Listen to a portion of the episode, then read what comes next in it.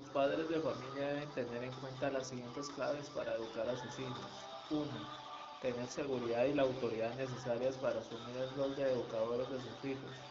2. Saberse contener y mantener la calma en situaciones de tensión. 3.